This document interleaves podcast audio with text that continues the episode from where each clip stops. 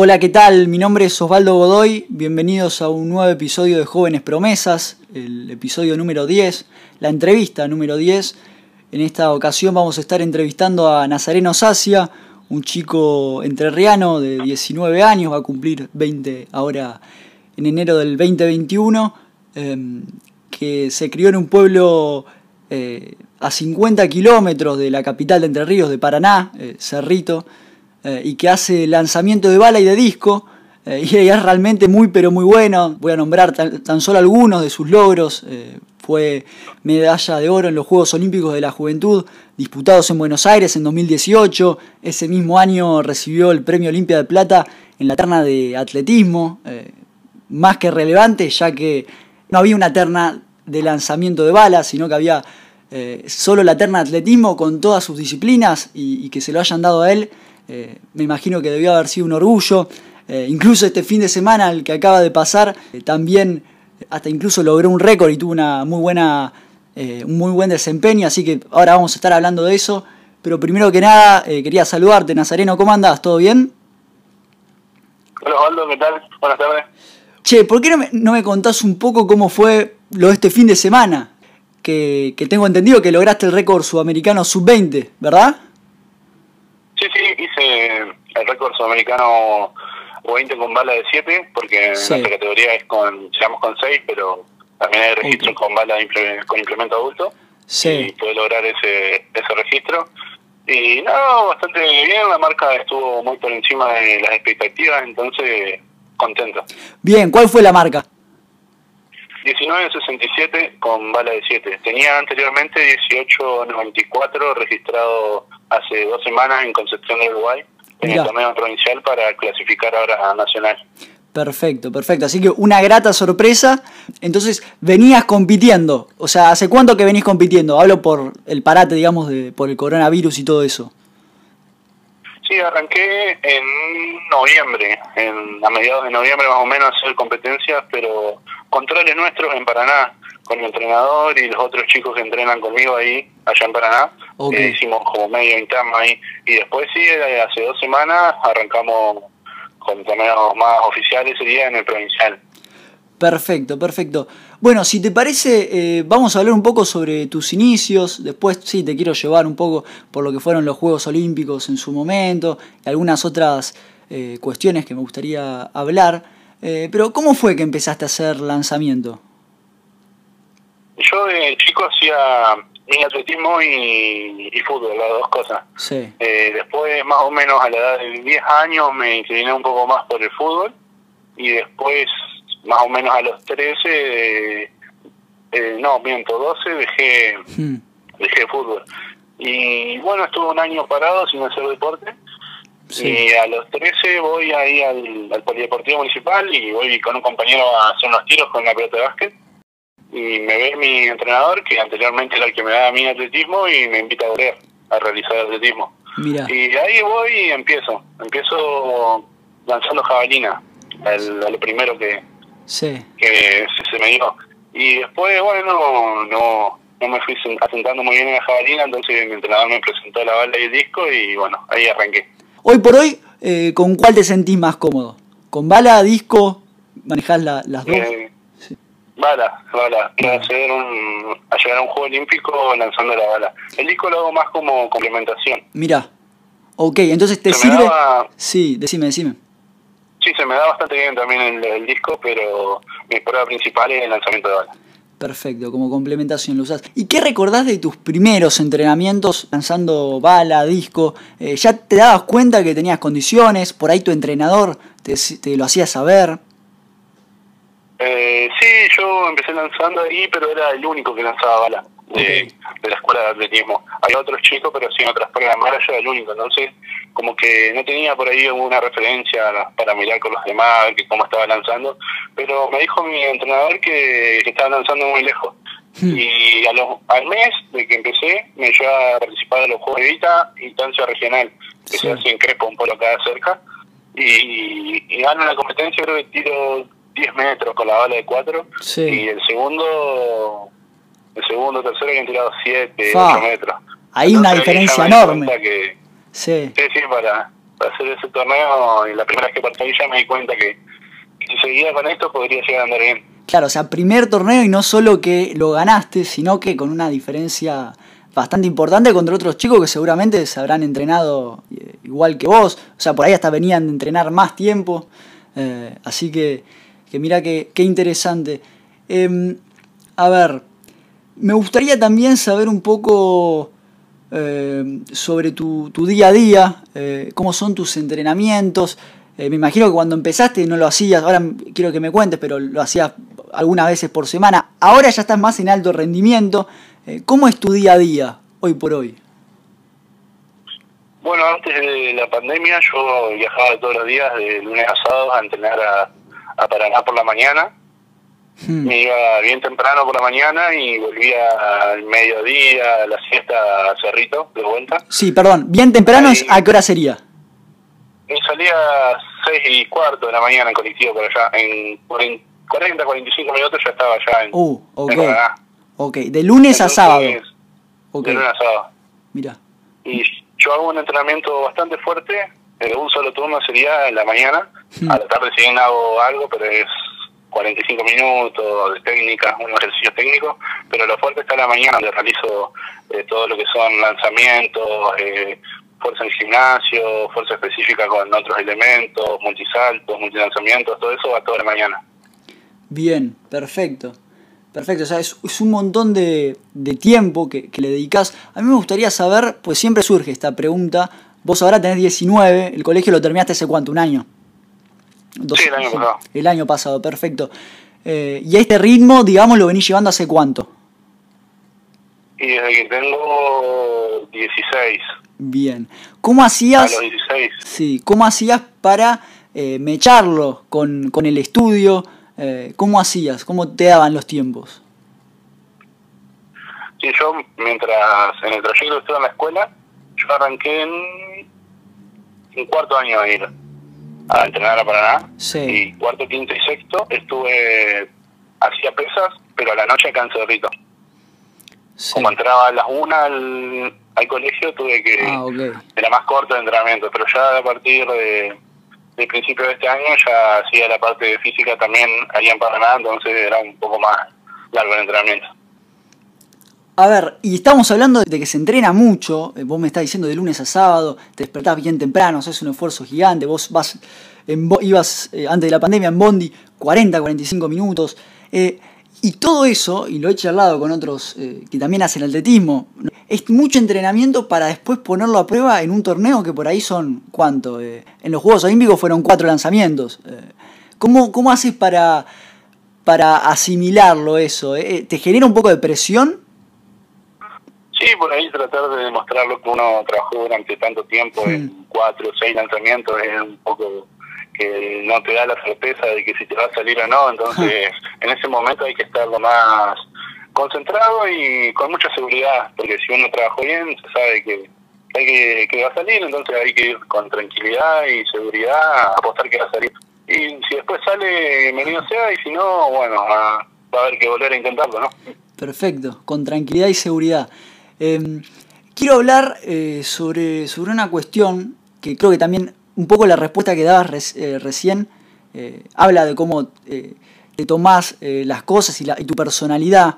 Quiero contar algo que, leí el otro día en, la revista esta Atletismo Argentino, una muy buena revista donde hiciste una nota hace un par de, semanas, que hablabas de que en 2017 hiciste un cambio de técnica de, de lineal pasaste a rotacional, o sea, de lineal venías teniendo resultados, esto fue en 2017, eh, y pasaste a rotacional, y por lo que pude leer, eh, el, ni bien hiciste ese cambio, el primer torneo que jugaste hiciste, no me acuerdo ahora la cantidad exacta de nulos, pero no te fue bien. Y sin embargo vos, eh, tu entrenador en su momento te dijo de volver a... Te preguntó a vos si querías volver a, a, la lineal, digamos, volver a lo que te había dado resultado y sin embargo vos dijiste que no, que había que seguir apostando a esto, bueno, y después eh, de eso llegó los Juegos Olímpicos y llegaron todos estos resultados que, venís teniendo.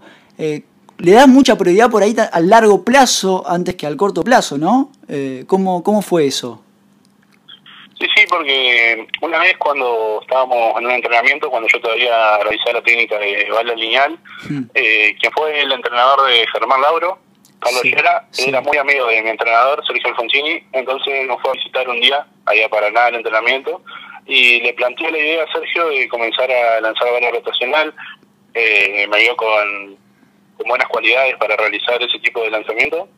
Entonces ya al terminar ese año, terminé ese año lanzando bala lineal y ya para el año próximo ya ya implementamos la, la rotación. Y sí, el, tuve un torneo en el CENAR donde hice todo el lanzamiento nulo, los seis, fueron los seis nulos. Eh, por falta, era mi primer torneo con lanzando bala rotacional, entonces falta de experiencia. Y ahí mi, mi entrenador, eh, mi entrenador estaba seguro de que eso de que teníamos que seguir haciendo bala rotacional, pero tuvo miedo de lo que pensaba yo. Eso, lo, eso es lo que yo sentí, ¿no? Claro. Entonces él me, me preguntó a mí y yo le dije que no, que, que teníamos que confiar en nuestro, trabajo y seguir para adelante nomás.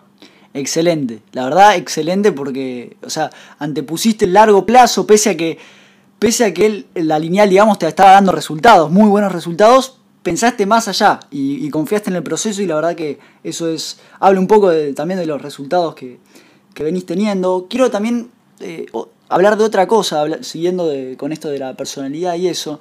Vi un par de, lanzamientos de los que hiciste en los Juegos Olímpicos, en 2018, cuando ganaste la, medalla de oro, y pese a hacer muy buenos lanzamientos, eh, y que el público se, no pare de aplaudir, vos se te veía en los gestos, en el rostro, que no estabas muy conforme y que pese a estar primero en la general, eh, como que eh, pensabas que podías dar más. Y, esa autocrítica como que se veía en tu rostro. ¿Es así?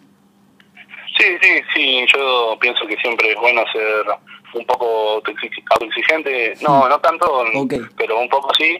Y también en las competencias siempre entro muy concentrado, me meto mucho en mi mundo y trato de competir hasta que termina la competencia. Una vez que termina, sí, ya me despejo un poco más, empiezo a ver un poco más que hay afuera, pero en el momento de la competencia estoy metido ahí, metido ahí.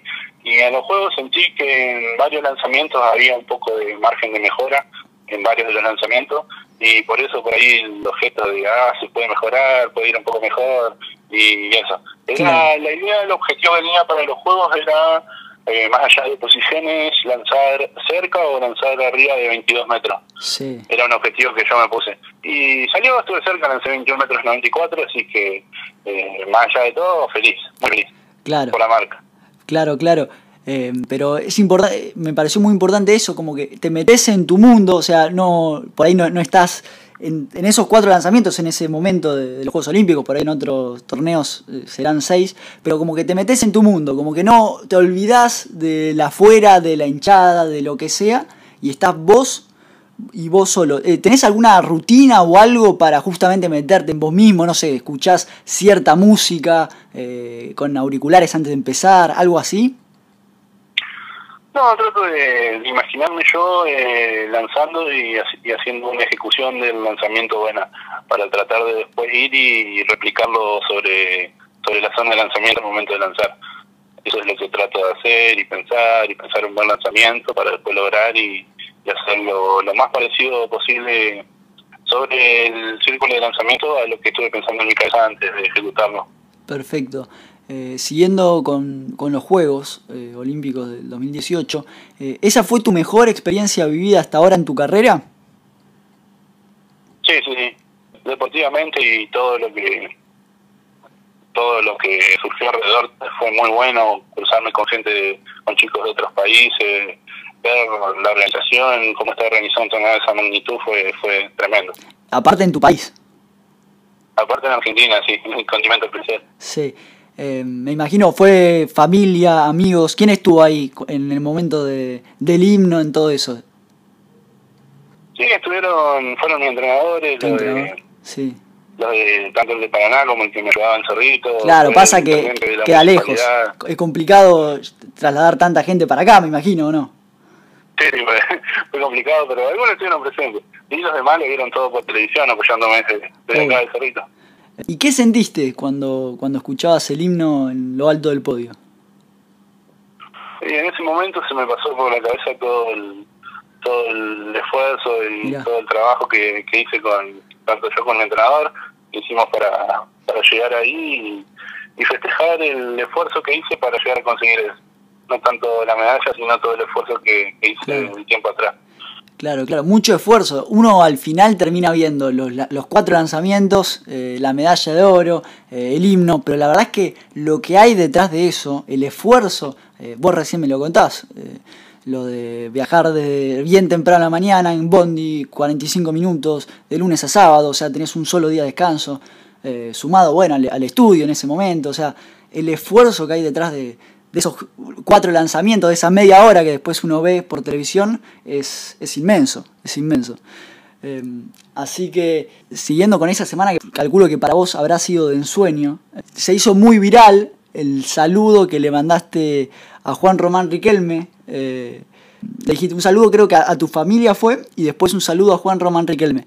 Eh, y bueno, y después Román te mandó un saludo él también, felicitándote, mandándote una camiseta firmada. Eh, quisiera saber cómo fue que te surgió eso de mandarle el saludo al ídolo de Boca. Sí, el día anterior o los días anteriores a la primera competencia, estuve charlando con el entrenador a cargo del equipo de atletismo que estuvo en los juegos y también fanático, hincha de boca como yo. Eh, y estábamos viendo, le saltó él, en, creo que en Instagram, algún video de Riquelme, y como sabía que yo me gustaba mucho, me lo mostró y ahí me dijo, ¿a qué no le mandaba un saludo mañana? Pero y yo le digo, bueno, voy a intentar, pero pero si gano, si gano, si gano la, fueron dos fases en los Juegos de la Juventud. Sí. Eh, se sumaban los dos mejores lanzamientos de cada fase y ahí se ve ganador. Entonces le dije, si gano la primera fase mañana, yo, yo te, cumplo y le mando el saludo. y bueno, tuve que cumplir. excelente, excelente. Aparte, eh, después, bueno, te mandó el saludo él, te mandó la remera él. Eh, ¿Dónde tenés la camiseta? La tengo encuadrada en mi pieza, sí. Perfecto, no, no, excelente, excelente. Eh, una semana impresionante, ¿no?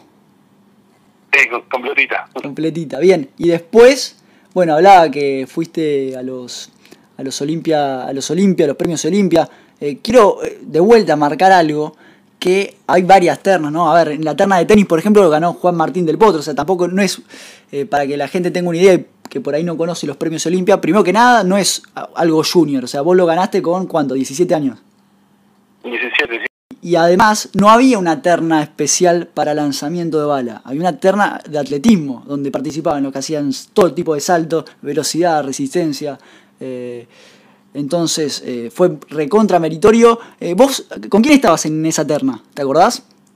Sí, sí, estaba con Fiorella Chiempe y Guillermo Ruggeri, ambos corredores de 400 metros con valla. Ese año habían hecho carreras excepcionales, habían hecho récords nacionales los dos, creo.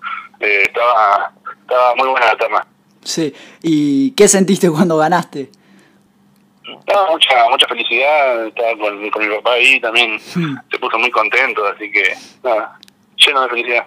Hermoso, aparte ese momento, vivirlo con tu viejo, me imagino debe ser excelente. Sí, sí, muy, muy contento. Encima él tuvo la oportunidad de charlar con Leopoldo Jancito Luque, campeón del mundo en el, sí en el 78, así que se llevó ese plus también de alegría y ah, volvimos muy contentos. Excelente, excelente. Em, bueno, me gustaría preguntarte una cosa más y después sí, ya ir cerrando. Eh, para que lo tengo anotado por acá. A ver. Ah, bueno, primero que nada también agradecerte por la entrevista. Sé, eh, por lo que pude ver y escuchar, que no te gusta tanto la, la exposición o cómo te llevas con las notas, la prensa y el reconocimiento. Eh, no, más o menos, porque pasa que por ahí empecé, me empezaron a hacer notas demasiado de chico y el chico era un poco introvertido, medio tímido y no me gustaba mucho, entonces creo que como que llegó a no gustarme mucho, pero ahora ya lo veo como algo más común, no, me hace mucho problema. Ok, perfecto. ¿Vos crees que el hecho de así, de dar notas y eso, te hizo ser un poco más extrovertido? Eh, un poquito, no mucho, sigo, sigo, siendo como, como antes, pero un poquito más suelto, capaz que sí. Perfecto, perfecto. Bueno, y te voy a hacer últimas dos preguntas. Eh, ¿Cuál es tu referente? Puede ser en el deporte, en lanzamiento. Sí, eh, Germán Lauro, desde chico y siempre va a ser Germán Lauro, no tanto deportivamente, sino como, como persona. Como persona. el gordo, como le digo yo, es una excelente persona, siempre estuvo para ayudarme en todo momento, desde desde muy chico. Él en la parte final de su carrera eh, entrenó con mi entrenador, Sergio Alfonsini. Entonces, con, a veces cuando él venía para nada compartíamos entrenamiento y siempre me estuvo dando una mano. Así que eh, aspiro algún día a llegar a ser como él. Excelente. Em, sobre tu futuro, eh, ¿qué sueños tenés? ¿Cuáles son tus planes a futuro? Eh, deportivamente me, gustaría llegar a, competir en un Juego Olímpico y ser finalista olímpico como él. Llegar a un Juego Olímpico y competir y dar lo mejor de mí. Bien. la mejor marca de mi carrera se puede hacer en un Juego Olímpico sería lo máximo. Bien, ¿a qué Juego Olímpico apuntás o a qué Juegos Olímpicos estás apuntando eh, con tus entrenamientos y tus entrenadores? Sí, como este año eh, fue mi último año con Vale de 6, el año que viene arranco con Vale de 7, ya a entrarme directo en los mayores, por eso el Juego Olímpico el año que viene por ahí está un poco lejos, como recién empiezo con la L7. Así que como primera experiencia estaría estaría bueno en los Juegos Olímpicos de París 2024 mm. y después ya tratar de hacer mi mejor performance en Los Ángeles 2028 porque un lanzador alcanza su tope de rendimiento a los 27, 28 años generalmente.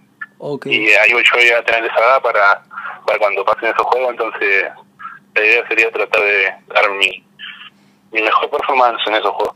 Excelente. Bueno, Nazareno, muchísimas, muchísimas gracias. Eh, la verdad que, que gracias por, por tu humildad y, por, por, la entrevista. Tenés un futuro impresionante, impresionante. Eh, así que bueno, de vuelta, gracias eh, y éxitos en todo lo que viene. Bueno, muchísimas gracias a vos. Nazareno Sacia.